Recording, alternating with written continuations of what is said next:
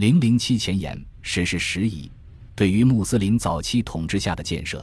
我们则更容易推断当时的情况。一般来说，一个建筑何时落成，比他们何时被废弃更容易被人们确定。在许多阿拉伯人征服的城市中，我们可以通过城区里落成的清真寺来发现伊斯兰教传播的足迹。清真寺就像基督教堂一样，可以从他们的规划上轻易分辨出来。他们通常有矩形的轮廓。祈祷用的助厅，以及最重要的部分壁龛，用来给礼拜者指示圣城麦加的方向。文献表明，许多城市被征服后不久，在当地建造起了清真寺，但并没有现存证据证明这点。直到大征服运动六十多年后的六百八十五年，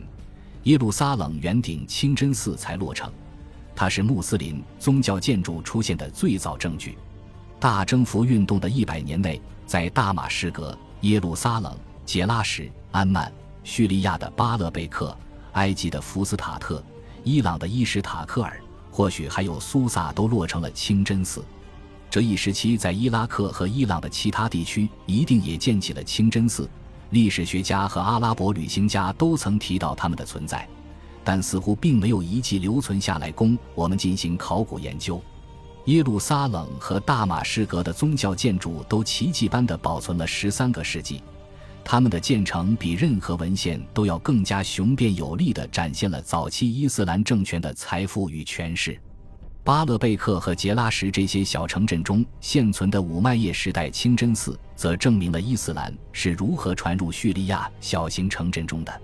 这些清真寺表现了伊斯兰在最初征服后的壮大情况。却无法证明征服的过程或穆斯林胜利的原因。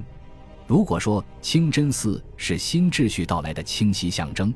那么居民日常生活的变化就难以发现了。在许多地区，过去的生活还在继续。比如说，穆斯林的征服并没有为叙利亚地区带来新种类的陶器，当地的陶瓷、日常厨具和餐具和在拜占庭帝国统治时期一样。依然在穆斯林的统治下继续生产，这并不奇怪，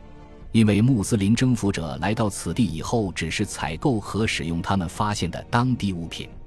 两至三代人时间之内，最早的穆斯林风格才开始出现，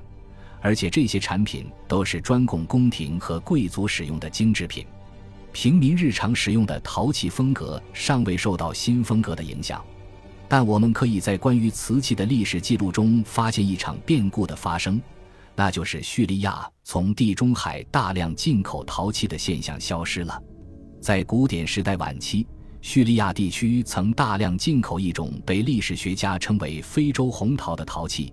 这些陶器大多在突尼斯制作而成。这些陶器曾经与该行省出产的谷物和油一同在罗马帝国境内长途贩运。在穆斯林征服地区的市场上，这一商品的消失表明当时的商业联系遭受了破坏，也印证了现存历史文献中关于东地中海是冲突地区而非主要商道的记载。因此，